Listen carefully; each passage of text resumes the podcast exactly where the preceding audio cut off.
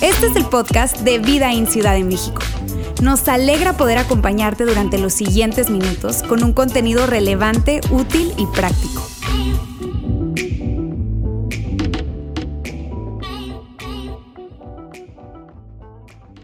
Amigos, gracias por acompañarnos el día de hoy. Bienvenidos otra vez a Vida In. Si no te conozco, mi nombre es Jair. Tengo el privilegio de liderar nuestro campus aquí en Ciudad de México y hoy súper feliz de poder compartir con ustedes. La quinta, escuchaste bien, la quinta parte de nuestra serie Tu integridad, nuestro mundo. Y si has estado con nosotros y te estás preguntando, bueno, ¿se les acabó la creatividad o qué? ¿Cuándo termina esto? No te preocupes, la próxima semana cerramos con esta serie, pero sabes, realmente creemos que es importante, realmente creemos que es relevante y que es algo de lo que necesitamos hablar de una forma abierta, transparente. Algunos piensan, sí, es para nuestros hijos, yo te digo, es para nosotros, también para nuestros hijos. Si hay alguien que dice, híjole, me hubiera encantado que, que, mi hijo escuche esto, ahí tienes el canal de podcast, les puedes sobornar con unos 200 pesos por ahí si escuchas el canal, el, el mensaje de la semana pasada o así, eh, bastante válido. Nosotros en algún tiempo lo hicimos. Oye, te voy a dar ahí algo para que leas un libro y bueno, en fin. Pero sabes, si estás aquí por primera vez, especialmente a ti te quiero agradecer ya lo hemos repetido y lo hemos dicho durante la reunión, pero te quiero agradecer por separar espacio, una hora, una hora diez eh, de tu domingo para estar con nosotros. Quiero que sepas de verdad que de muchas maneras lo que hacemos acá lo hacemos pensando en una experiencia buena para ti. Y si no has estado con nosotros otra vez, Ojalá puedas, eh, te súper recomiendo que vayas a nuestro canal de podcast, Vidaín CDMX, Vidaín Espacio CDMX, donde consigas tus podcasts y puedes escuchar los mensajes anteriores y creo que va a tener mucho más sentido porque literalmente estás llegando como al final de la película de esta serie.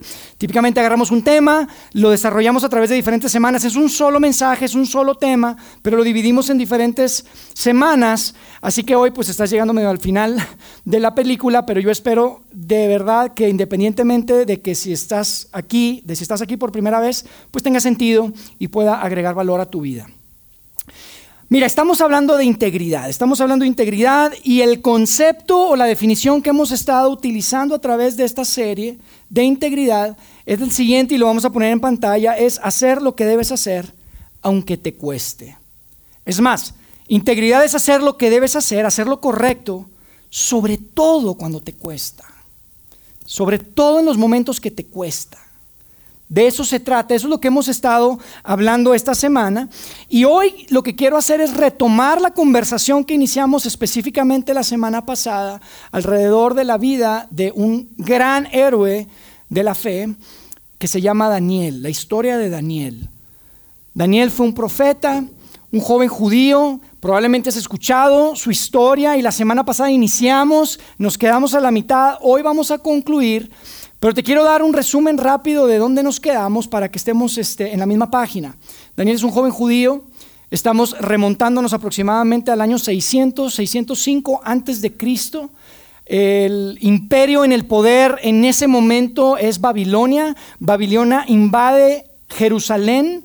El rey Nabucodonosor, me salió bien, está bien difícil ese nombre. Este, el rey Nabu, le podemos decir, decíamos la semana pasada, eh, invade Jerusalén pero en lugar de matar a todo el mundo, invertir un montón de recursos ahí, lo que sabes es que sigan jugando a que son una nación, un país, ahora de aquí en adelante me van a pagar renta. Entonces quitaba al rey, lo coleccionaba, le sacaba los ojos, los encadenaba, se los llevaba a su, eh, eh, a su palacio y ponía un rey ahí y entonces les cobraba renta de alguna manera. Pero no solamente hacía eso, sino que lo que hacía Nabucodonosor es que tomaba un grupo de jóvenes de cada una de las regiones, de los más inteligentes, de los más capaces, de los más preparados, los más apuestos, y se los llevaba a la ciudad capital del imperio, a Babilonia. Y los integraba, digamos, o los metía en un plan de entrenamiento de integración cultural, en el cual ese plan se incluía un régimen alimenticio muy interesante, envidiable para cualquiera en el imperio, porque comían exactamente lo mismo que el mismo rey comía. Imagínate la carne asada, el vino mejor del imperio. Sin embargo, había grandes implicaciones para Daniel, para su conciencia, para su creencia, para su Dios. Y Daniel decide que no va a comer, que él no va a participar de, esa, de esa parte del entrenamiento.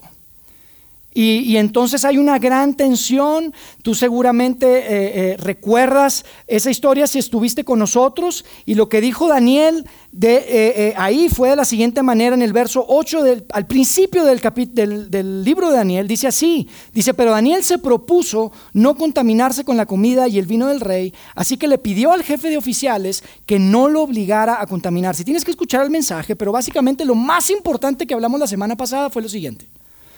Daniel decidió no contaminarse, decidió no, no, ser parte de eso antes de saber el final de su historia. No fue en el momento que le presentaron la carne, el basquete, la copa de vino que dijo, Uy, se me hace que esto no está bien y no participó. Dice que desde antes de saber, desde antes, él iba ya con una visión, ya iba con, con su corazón listo. Dice, él se propuso no contaminarse. Amigos, Daniel no tenía el libro de Daniel para saber el final de su historia y independientemente de eso, propuso no, no contaminarse. Y probablemente tú lo sabes, Daniel eventualmente obtiene, consigue una, una serie de posiciones importantes en el gobierno, no solamente del imperio de Babilonia, sino el imperio persa, pasó por el emperador o el rey Nabucodonosor y después Darío y después Ciro. Y fue precisamente en el momento que estaba en el poder Darío, Darío el rey de reyes, que decide Darío organizar el reino de tal manera que eh, eh, designa 120 regiones y 120 gobernadores para liderar esas regiones. Y de esas 120 regiones había tres gobernadores o tres supergobernadores que estaban encima de esos 120. Y lo interesante, y aquí es prácticamente donde nos quedamos la semana pasada, fue que uno de esos tres era Daniel. Pero amigos, Daniel era tan buen líder que Darío estaba considerando poner a Daniel a cargo de todo el reino. Y eso, por supuesto, pues no le gustó a los otros dos gobernadores o supergobernadores, ni a los gobernadores de todos, los 120. Mucha envidia, ustedes saben, raro en la política, pero bueno, eso fue lo que pasó. Y vemos que estos tipos dicen, hoy necesitamos encontrarle algo. Necesitamos encontrarle algo a, Daniel, un trapito sucio, algo. ¿Por qué? Porque pues, estaba en el gobierno. Aquí nada más pasan seis años y encuentran un montón de tierra, ¿verdad? Bueno, Daniel tenía 55 años en el gobierno, 55 años en el gobierno, ¿te imaginas? Y dice que no le pudieron encontrar nada, así que estuvo, estaba súper desesperado. Entonces vemos a un Daniel que toma una decisión antes de saber el final de su historia. Vemos a un Daniel que toma la decisión antes de saber el, final de su historia y después vemos que lo tratan de atrapar y que no lo pueden atrapar de tan íntegro que era este tipo. Fíjate lo que dice el verso 5 del capítulo 6 de Daniel. Lo ponemos ahí en pantalla. Dice, por eso concluyeron Nunca encontraremos nada de qué acusar a Daniel, a no ser algo relacionado con la ley de su Dios. Ellos sabían que la razón por la que Daniel era un hombre íntegro, era un hombre digno de confianza, era, era, era por la relación que él tenía con su Dios, era por su fe. Y ahí nos quedamos. Ya estamos en el mismo canal. Un hombre íntegro, un hombre digno de confianza, un hombre que no que decide no rebajarse, no amoldarse a la cultura donde llega como exiliado. Y un grupo de personas alrededor del que lo quieren destruir. Ahí nos quedamos. Entonces estos hombres se ponen creativos. Y fíjate lo que sucede, vamos a continuar con la historia de Daniel en el verso 6 del capítulo 6, dice así, formaron entonces los administradores y los sátrapas una comisión para ir a hablar con el rey. Y estando en su presencia, le dijeron, que viva para siempre su majestad, el rey Darío. Qué guapo te ves hoy, rey Darío. Llegaron hoy, te, te, este, limpiaron la corona, te ves súper bien. Barberos, mala cosa. Desde el inicio llegaron y le empiezan a hacer la barba. Lo empiezan a adular y te digo algo, un pequeño consejo, paréntesis, no tiene nada que ver con la historia, pero cuidado con, con la adulación. Hay un poeta italiano del siglo XVIII que escribía lo siguiente, decía, un hombre fácil a la adulación es un hombre indefenso. Cuidado con la adulación, porque híjole, cómo nos gusta, ¿verdad? ¿Cómo nos gusta? Fíjate lo que dice después en el verso 7, dice, convenimos en que su majestad, oh gran Darío, tan guapo hoy, debería emitir y confirmar un decreto que exija que durante los próximos 30 días sea arrojado al foso de los leones todo aquel que adore a cualquier dios o u hombre que no sea su majestad, porque solo tú eres digno, Darío. Eres tan bárbaro, tan bueno. Le alimentaron el ego, amigos. Y ellos sabían que este iba a ser un tema. Le alimentan el, el ego, le dicen, vamos a... De hecho, era como una buena estrategia para unificar el reino. Porque acuérdense que era un reino que estaba conformado por diferentes países, naciones, lenguajes. Entonces, el hacer 30 días de Darío tenía un valor estratégico para unificar el reino. En otras palabras, estos tipos se juntan y dicen, vamos a, adular a este hombre, vamos a, hacerlo sentir bien y vamos a proponerle que haya 30 días de adoración solamente a Darío. Vamos a hacer playeras, globos, plumas que digan, I love Darío. Para todos. Vamos a hacer bolsitas, se las entregamos a todo el, todo el reino y esto va a estar increíble. ¿Te gusta la idea, de Darío? Y pues yo imagino que aquel estaba halagado, ¿verdad? Pero lo importante es que ellos conocían a Daniel.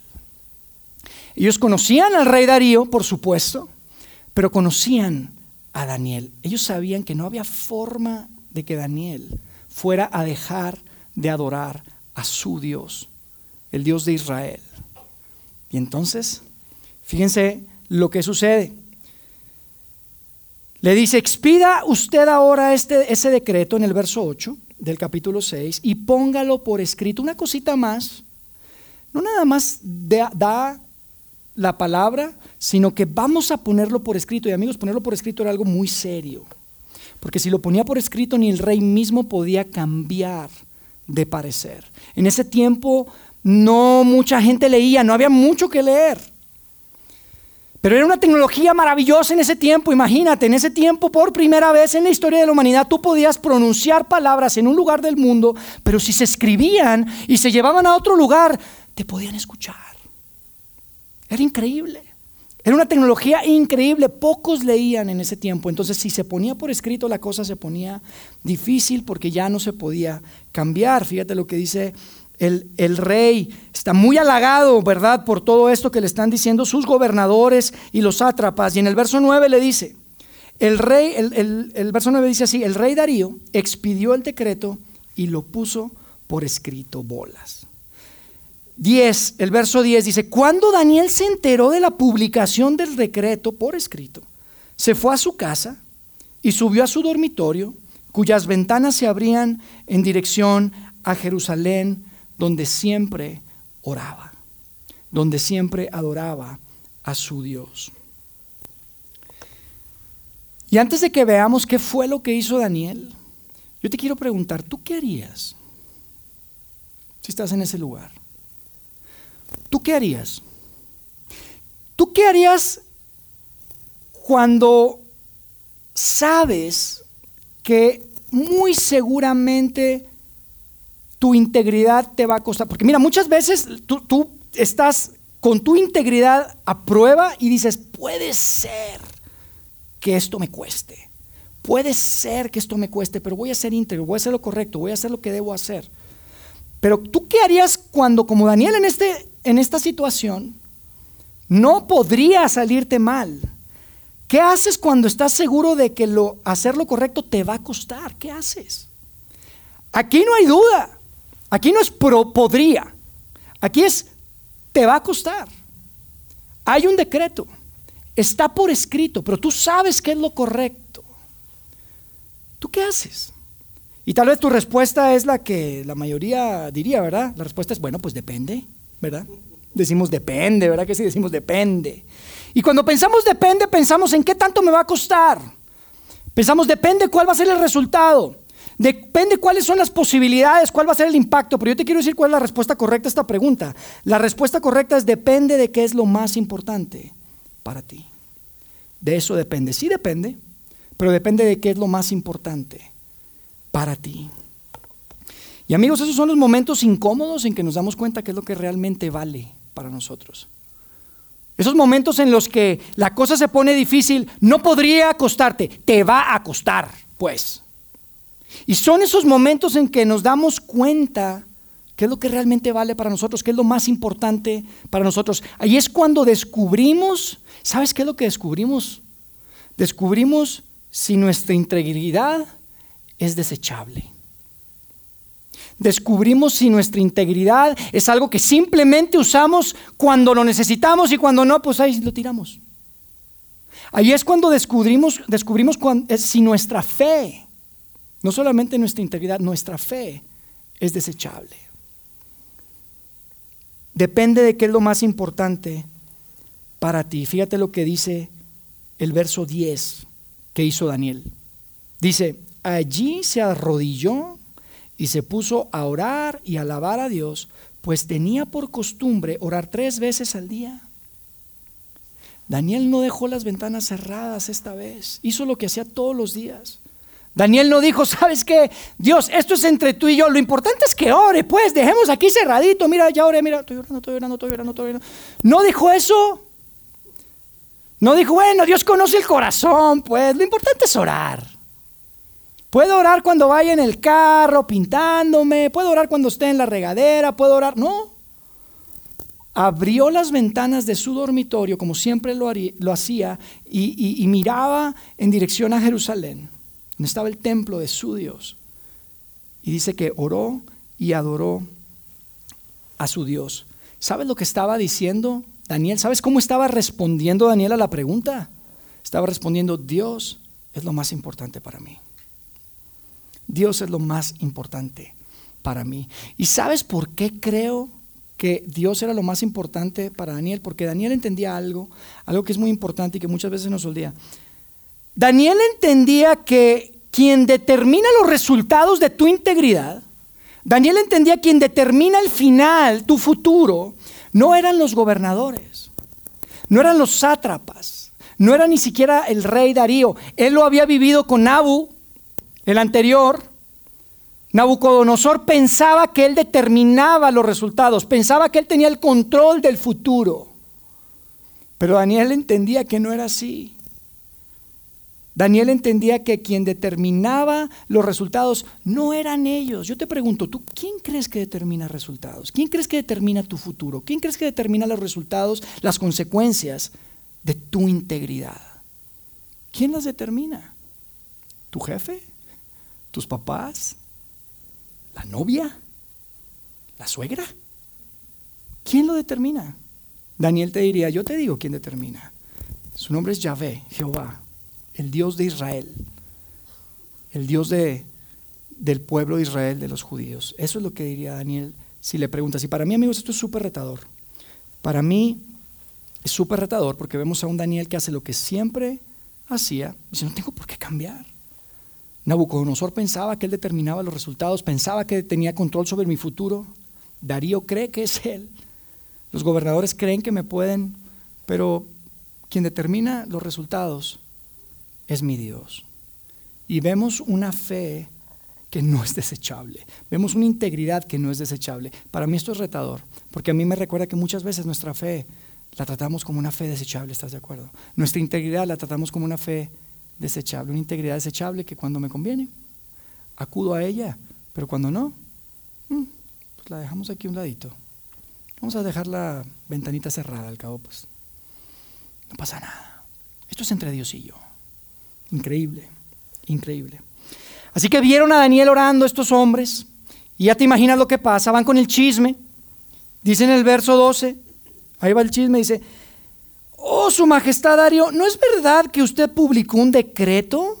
Llegan ellos a hacer la pregunta. ¿Te lo imaginas, verdad? Según entendemos, se han de parado, todos, todo el que en los próximos 30 días adore a otro Dios o hombre que no sea usted, oh gran Darío, será, arrojado al foso de los leones, ¿no es correcto? Sí, muchachos, no, no quedamos en eso, parece que lo había escrito y me imagino que estaban ahí haciendo como que... Y Darío les dice, claro, eso fue lo que escribimos. Yo me acuerdo que ustedes vinieron, ¿sí? ¿Por qué? ¿Qué pasó? Y entonces en el verso 13 les dice, pues Daniel, ¿qué crees? Darío, no sé cómo decirte esto. Ay, me da tanta pena. Es que este Daniel, uno de los exilados de Judá, ¿te acuerdas de aquellos muchachos que trajo Nabu? Que sí, sí, que súper... Me da cosa porque yo sé que confías en él. Pero dice, este muchacho no te toma en cuenta, Darío. Ay, qué pena, ¿verdad, muchachos? Sí. No toma en cuenta su majestad ni el decreto que ha promulgado. Todavía sigue orando a su Dios tres veces al día. Cuando el rey Darío escucha esto, tienes que leer la historia, pero cuando el rey Darío escucha esto, dice que se angustió en gran manera. Se angustió en gran manera. Escucha y dice, no puede ser. No pensé en Daniel. Amigos, como en este tiempo, y inclusive yo creo que en ese tiempo más, no era fácil encontrar a alguien de integridad. No era fácil encontrar a alguien en quien tú podías confiar, alguien digno de confianza. Daniel era esa persona. Darío, el rey, sabía quién era Daniel, lo conocía, lo apreciaba, por lo menos lo respetaba muchísimo. Y, si tú lees la historia te das cuenta que Darío busca alternativas, habla con sus abogados, lo sienta, revisen la ley, ¿cómo le hacemos? No puede ser.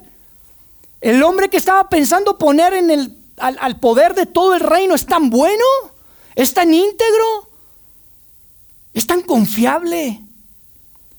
Pero los abogados de Darío le dijeron, Darío, lo sentimos, no hay manera en la que podamos cambiar algo que has puesto por escrito. No hay manera. Darío estaba atado de manos. Fíjate lo que dice el verso 16. Dice, el rey Darío, el rey dio, perdón, entonces la orden, y Daniel fue arrojado al foso de los leones. Literalmente fue bajado como por una compuerta, imagínense una fosa así, de arriba hacia abajo como una noria, y ahí lo fueron bajando y abajo había una gran cueva donde ponían estos animales que cazaban en aquel tiempo, los atrapaban, eran súper creativos, imagínate atrapar leones. Y, y, los tenían ahí. Y es súper curioso porque fíjate lo que el rey dice en el verso 16 ahí mismo. El rey le dijo a Daniel, que tú Dios, a quien sirves tan fielmente, te rescate te rescate. ¿Te imaginas? A mí me parece increíble, qué interesante. Wow es la palabra, ¿de acuerdo? Wow es la palabra. ¿Sabes por qué? Cuando tú ves a alguien que tiene una fe tan inquebrantable, una fe inquebrantable, ¿sabes qué es lo que sucede? Se contagia.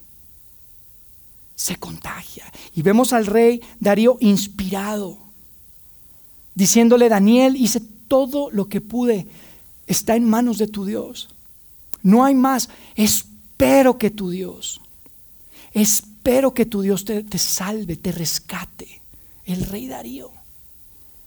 Este hombre que tenía todos esos Dios, que se creía Dios, que creía que él controlaba los resultados, que creía que él controlaba el futuro de las personas, está diciendo, ¿sabes qué? Hice todo lo que pude, pero de alguna manera está reconociendo y diciendo, ¿sabes qué? No, no hay manera en la que yo pueda controlar esta situación está en manos ahora sí de tu Dios. Increíble. Para mí esto es una manera en la que el rey Darío le está diciendo a Daniel que tu Dios al que estás tan al que estás dispuesto a servir inclusive por encima de tu propia vida te rescate. No simplemente al que sirves tan fielmente, sino a ese Dios que estás dispuesto a servir inclusive por encima de tu propio futuro. Dice en el 17, trajeron, trajeron entonces una piedra y con ella taparon la boca del foso. Luego volvió a su palacio, el rey Darío, y pasó la noche sin comer, sin divertirse, no le trajeron entretenimiento esa noche. Y dice, y hasta el sueño se le fue. Yo me imagino el pobre rey llegando a su cuarto diciendo, 30 días de Darío, 30 días de... ¿A quién se le ocurrió esto? No puede ser.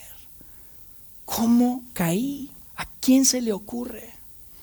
Verso 19. Dice, tan pronto como amaneció, se levantó el rey y fue al foso de los leones, tenía una esperanza. Y dice, ya cerca, lleno de ansiedad, gritó Daniel, siervo del Dios viviente, está ansioso. Yo imagino que no quería ni siquiera que quitaran esa piedra porque él sabía, él conocía la escena. No era la primera vez que lanzaban a alguien en el foso de los leones hambrientos. Él conocía el olor. Y se acerca y grita, Daniel, hijo del Dios viviente, ni siquiera se espera probablemente y le pregunta, ¿pudo tu Dios, a quien siempre sirves, salvarte de los leones? ¿Pudo tu Dios salvarte de los leones? Y amigos, aquí quiero hacer una pausa porque, sabes, yo crecí escuchando esta historia de niño, tal vez tú también. Y este es el momento más emocionante de la historia. ¿Estás de acuerdo? La podías haber escuchado mil veces. Pero aquí es cuando estás escuchando que el rey grita y se acerca y le dice, te pudieron salvar, estás vivo, sigues ahí. Tú dices, ya quiero lo que viene. Te emociona, estás emocionado, ya lo escuchaste mil veces, ya sabes qué va a pasar, pero te emociona, ya quieres brincarte a la parte que viene. Y entonces tus papás, tal vez tu maestra de catecismo, de escuela dominical, tu maestro, quien sea, inmediatamente se brinca a la siguiente parte de la historia. Pero ¿sabes qué creo? Que ese es un gran error. Ese es un gran error. Porque el punto de la historia no es lo que va a pasar. El punto de la historia, la enseñanza de la historia, ya pasó. La enseñanza más fuerte de la vida de Daniel ya pasó. ¿Sabes por qué? Por lo que, porque lo que más le preocupaba a Daniel no era la consecuencia de su decisión. Eso no le preocupaba. Si lo que más le preocupaba a Daniel era la consecuencia de su decisión, hubiera tomado una decisión diferente, ¿estás de acuerdo?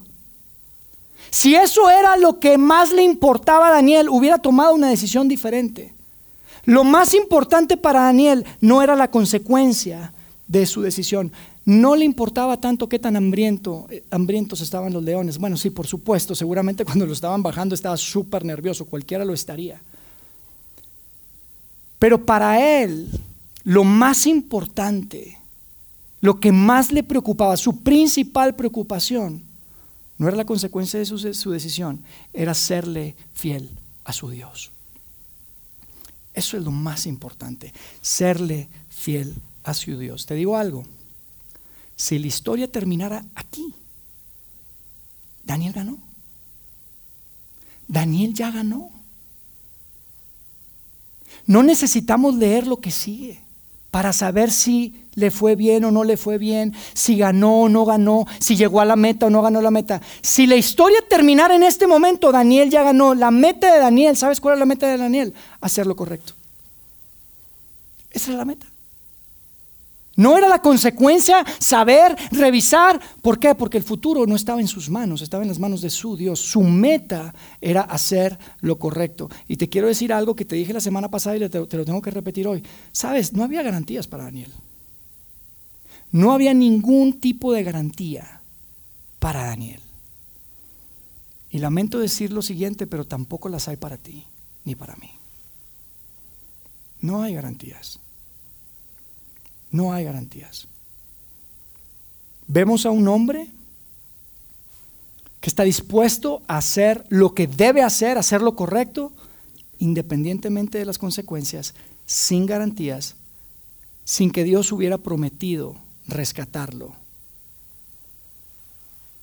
Yo te digo algo, si tú vas o has ido o escuchas o eres parte de una iglesia donde te dicen, sabes que tú haz lo correcto, pórtate bien y te va a ir súper bien, tú crees en Dios y te va a ir súper bien, lamento decirte algo, yo creo que está suficientemente grande para saber, eso es una mentira.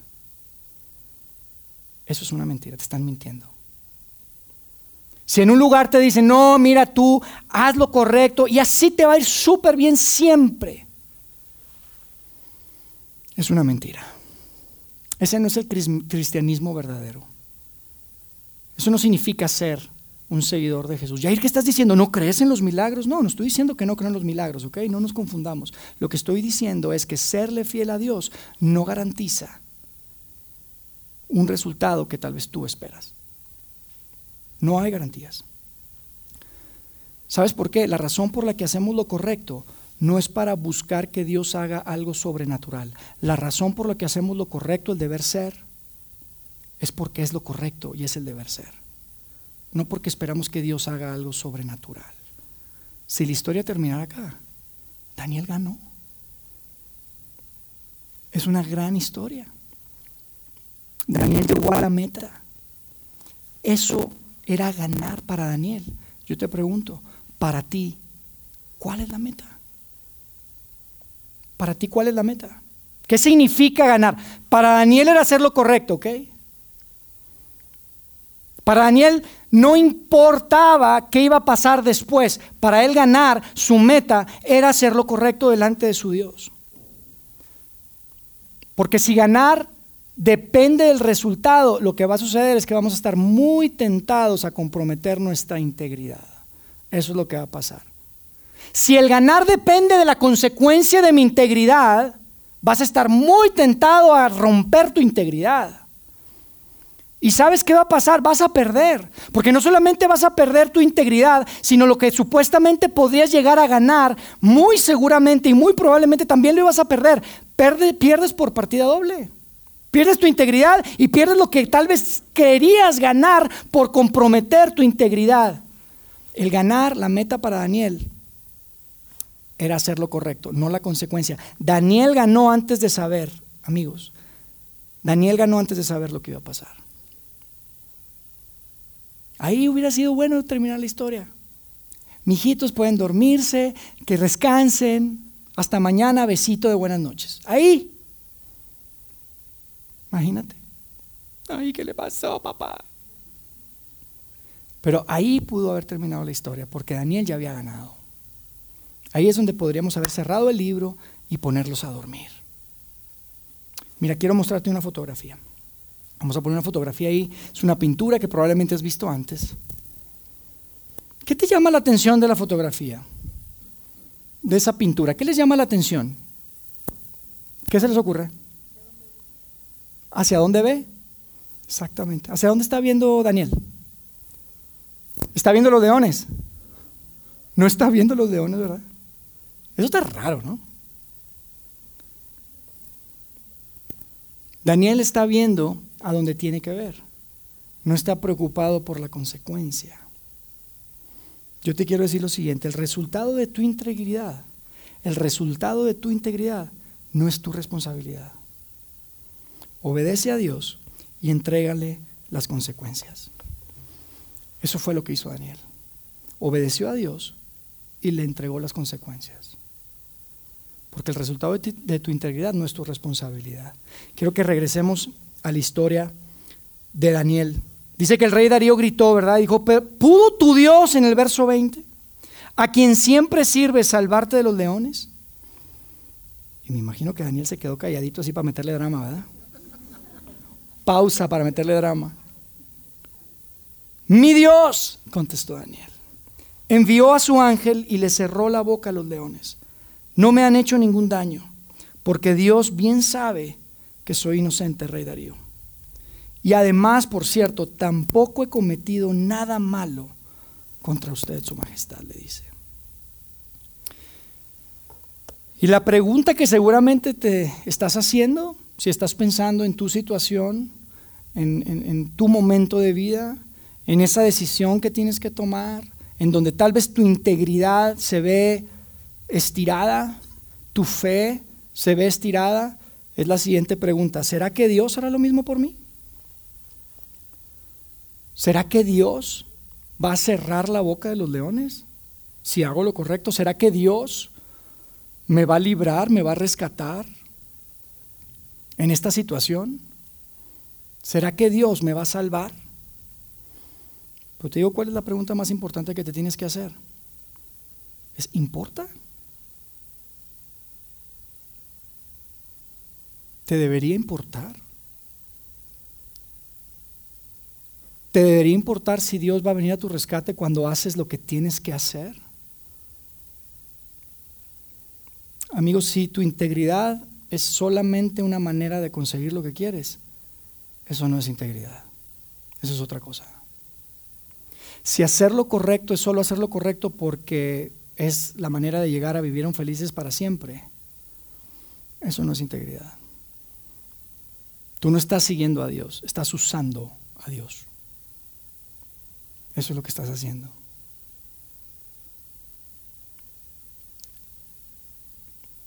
¿Sabes cuándo es cuando ya podemos saber que ganamos? Cuando hacemos lo correcto. Cuando la meta se convierte en hacer lo correcto, cuando tu meta es tu integridad y no la consecuencia de tu integridad, ganaste. Ya ganaste. Ese es el grupo de personas que yo creo que Dios quiere que seamos.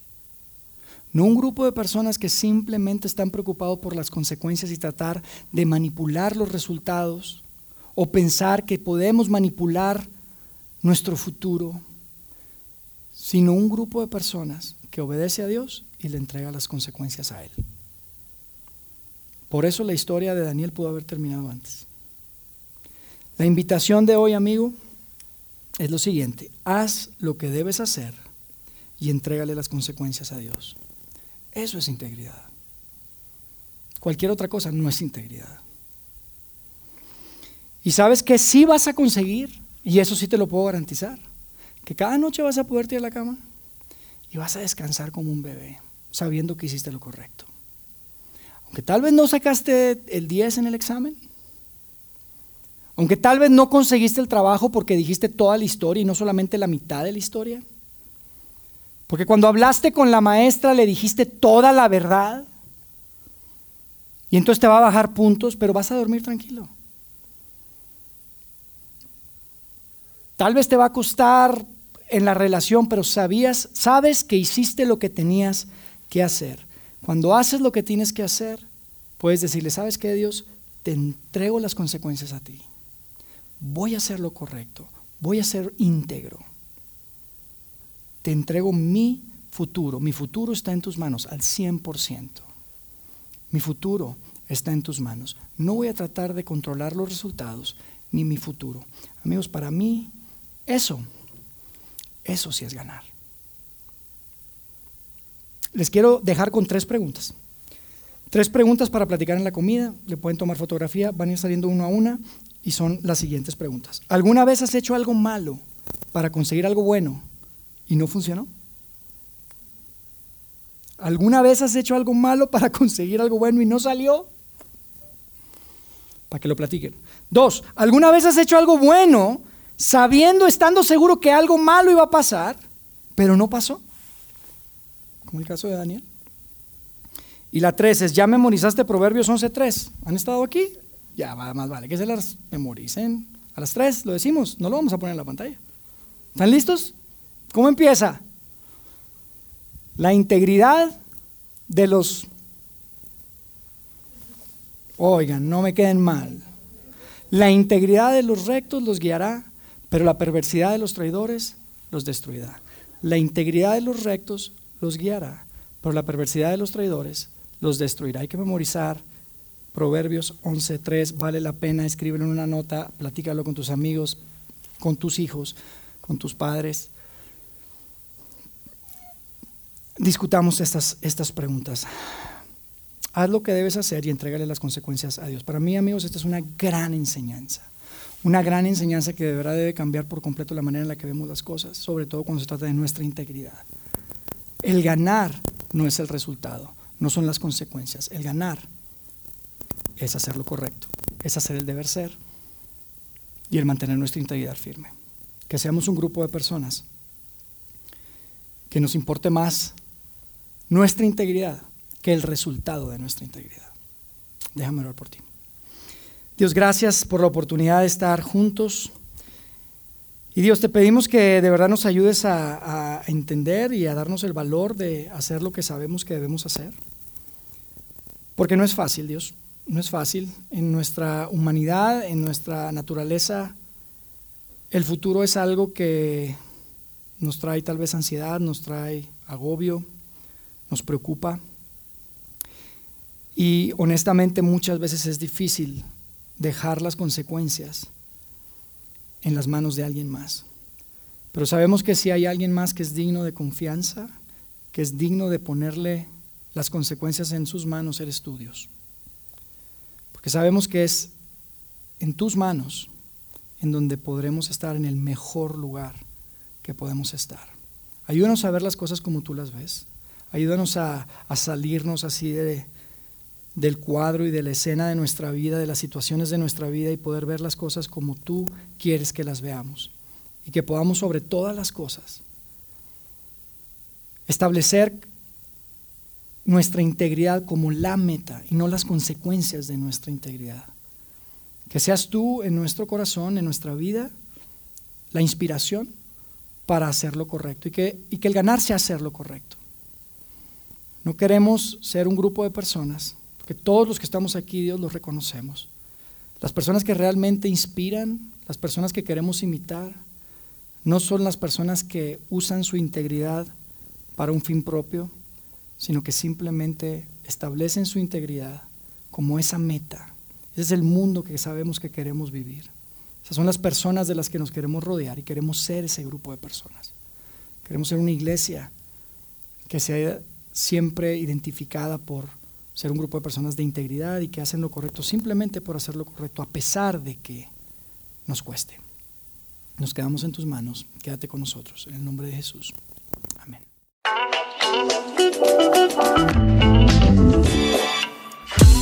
Sigue conectado a los contenidos de Vida en Ciudad de México a través de nuestro sitio web y de las redes sociales. Muy pronto estaremos de vuelta con un nuevo episodio.